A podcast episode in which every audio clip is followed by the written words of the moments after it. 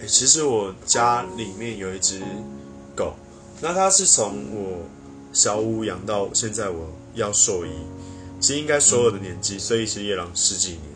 那在这十几年的过程中，其实它都不太甩人，因为它，我觉得它个性其实比较像猫一点，它比较冷淡，比较不会表达它的感受，然后甚至我叫它时候，它连甩都不带甩。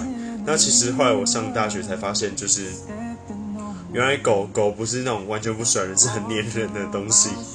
对，这让我非常的非常的压抑。对，那什么涡旋式呢？就是有一次我感冒的时候，那时候我病得很重，我自己觉得，然后它从来都不甩我的。